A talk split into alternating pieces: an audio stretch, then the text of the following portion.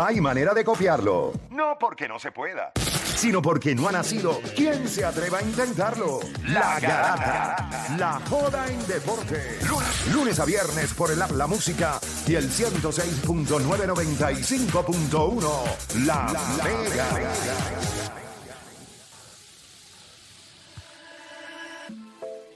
Bueno, te sigue escuchando la Garata de la Mega 106.995.1 y aunque nos fuimos del tema anterior y no pudimos opinar, pues lo vamos a hacer ahora. Hay que opinar. Muchachos, ¿quién ustedes creen que tiene más presión en el equipo de, de Milwaukee? ¿De Damian Lillard o Giannis Antetokounmpo? Voy a arrancar con Deporte PR. Para mí es de Damian Lillard. Yo creo que Giannis, aunque pudo roncar, Giannis ronca porque puede. O sea, Gian- Giannis, el estándar de Giannis está bien alto ya. O sea, eh, y en algún momento él, yo creo que él- para mí, el post que él puso, aunque fue por la conferencia de prensa, creo que fue cuando le dieron el defensive player que no.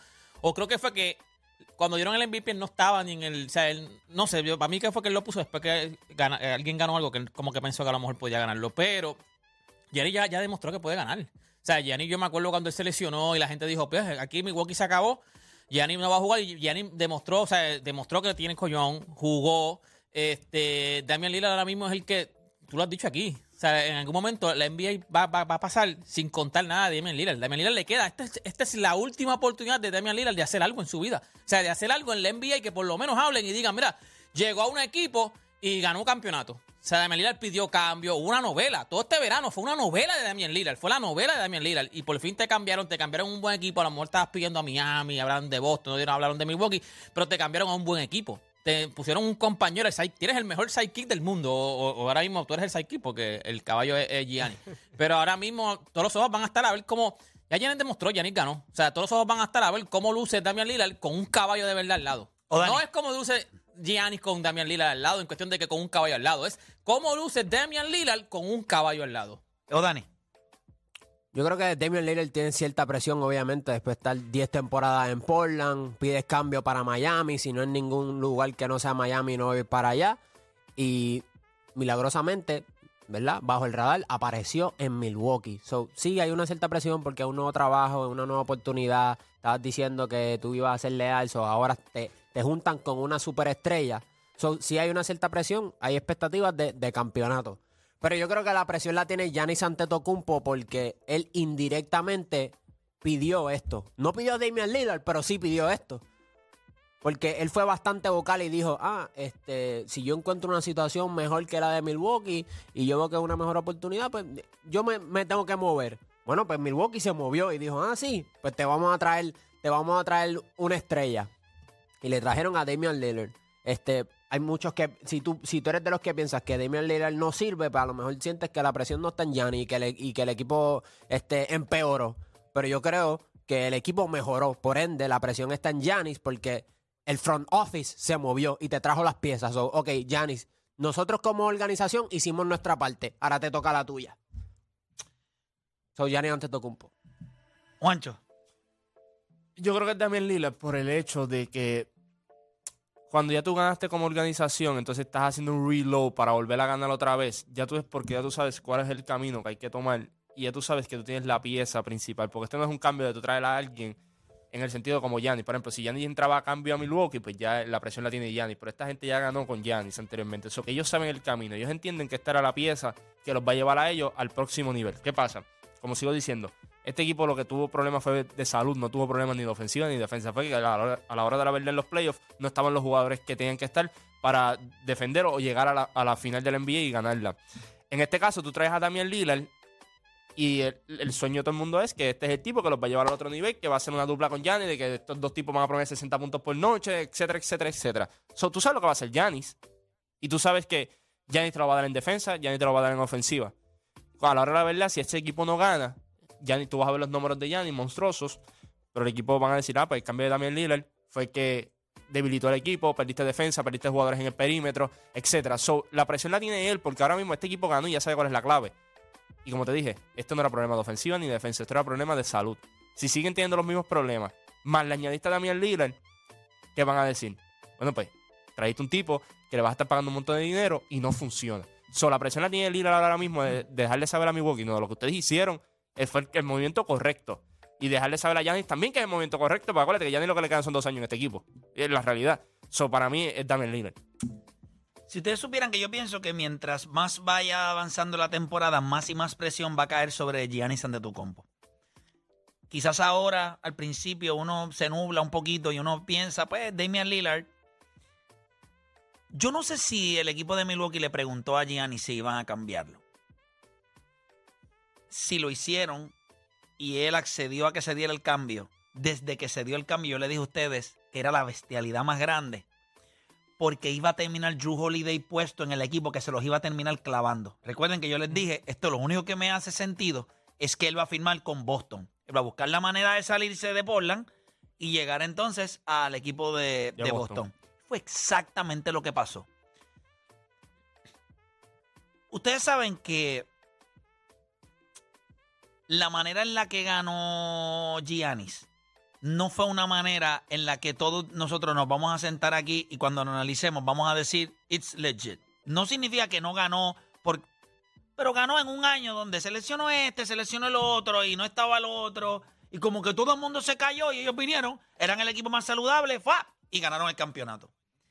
So, ese campeonato no es que no te lo dan, no es que no te la dan, porque yo creo que todo el mundo se la da porque ganó el campeonato, pero todavía él necesita un poco más de validación como jugador. Lo hemos visto después de ese campeonato, peleó dos años. Tú no esperas grandes cosas de Damian Lillard. Tú lo que esperas es que Damian Lillard sea un buen psychic, un buen tipo que pueda meter la bola en canastos importantes. Pero si ellos pierden, ¿quién va a ir a donde Damian Lillard a decirle, Damian, es en serio, mano, que tú no pudiste llevar a este equipo de Milwaukee toda No, la- no van a decir llevar, van a decir ayudar. Sí, sí, pero toda la presión cae sobre Giannis. Y yo creo que mientras, y lo peor que le podría pasar a Milwaukee, es que enfrentaran ese equipo de Boston en finales de conferencia y Giannis ve al otro lado al tipo que definitivamente lo ayudó a él mentalmente para llevar este equipo al próximo nivel.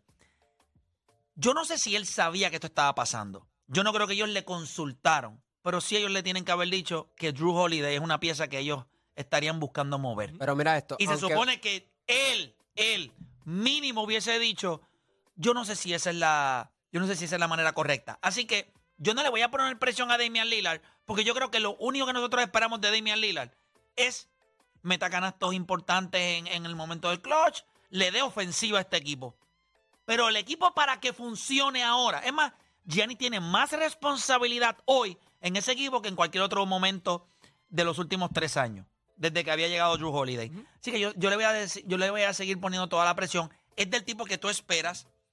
Eh, tu jugador que está en la posición número uno B, pero número uno A, porque yo considero que en cuestión de, son jugadores distintos, pero yo siempre le he dicho a ustedes que para mí es uno A y uno B en cuestión de Giannis y, y el Joker Ajá, ajá. yo no veo, yo no veo cómo tú no le pones más presión al único tipo que la conversa- en la conversación de uno de los grandes de la historia es relevante. Nunca un tipo como Damian Lillard va a cargar presión porque el otro tipo pero- es el pero- sol. yo creo que- es- él pero- es la luna. Sí, pero es por el estatus. Lo que pasa no, no, papá, papá. No, si yo es sé que, yo voy a jugar al lado se del dio la sol. situación. Porque Pero- si hubiese sido en Miami, la presión está en tuya porque tú pediste ir para allá. No, no, pero si tú eres, si tú vas al lado de Pero un Miami no sol, tampoco un superestrella. Hermano, pero, pero- pero iba a tener presión. ¿cuándo la luna tiene presión de brillar? Nunca. Si él brilla por el sol. Pero O sea, por eso te digo, Lillard pero, no es un tipo que usted se va a sentar en tu casa y va a decir, wow, Milwaukee no ganó. Sí, pero es ¿Qué, por el- qué es- mal lució de mi es nadie por el estatus. Porque Pero si él el llega a equipo es decir- de- si el él llega a equipo es de decir- Giannis, pero al final, como quiera, yo estoy seguro que cuando al final, si, ponte un ejemplo que no ganen, no, yo no creo que te- ganen, pero que no ganen, no van a decir, Giannis no, o sea, es como que también le llegaste y no hiciste nada. O sea, te trajeron para que por lo menos este equipo, oye, porque esa es otra. Yo creo que no llegan ni a la final. Siempre el reto, No van a llegar ni a la siempre final. el reto va a ser para Giannis Antetokounmpo. Yo La creo que si conversación va a ser hubiese- para él.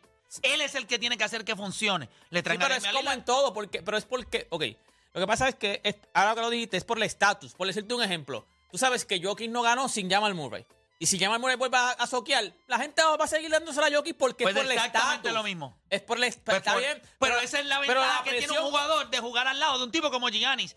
Cuando las luces brillan, Pero la presión como jugador, está- pero la presión para, para mí, para No su tiene- carrera, para su vida, es para él. Pero si él no va a- porque él va no va a pasar cambiar nada. nada. Oye, por lo menos tú Para mí la presión es que eh, Juancho habló Como sobre el único, como único tú podrías decir eso. Es que el tipo vaya y en playoff te tire un playoff run y el tipo termine siendo MVP de la final de conferencia o MVP de la final. Eso no va a pasar.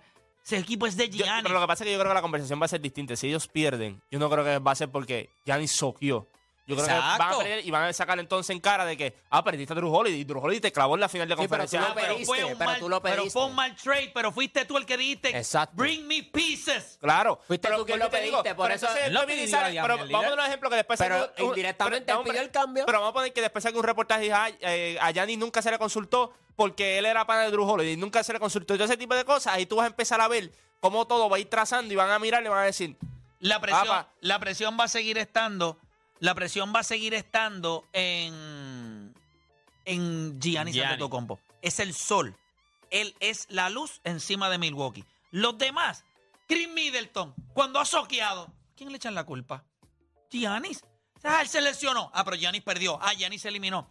Cuando tú eres la superestrella de un equipo, cuando tú eres el alfa, el A, no hay break. Esos jugadores de rol que vienen por el lado tuyo, por mejor que sean, Damian Lillard está en la posición de superstardom de algún. ¿No, ¿Verdad que no? Pues a nadie le importa, gente. Esos son tipos que tú vas a decir al final del día, Giannis. Viene una jugada en el último minuto y Damian Lillard toma el tiro y falla. ¿Qué tú crees que van a decir todo el mundo?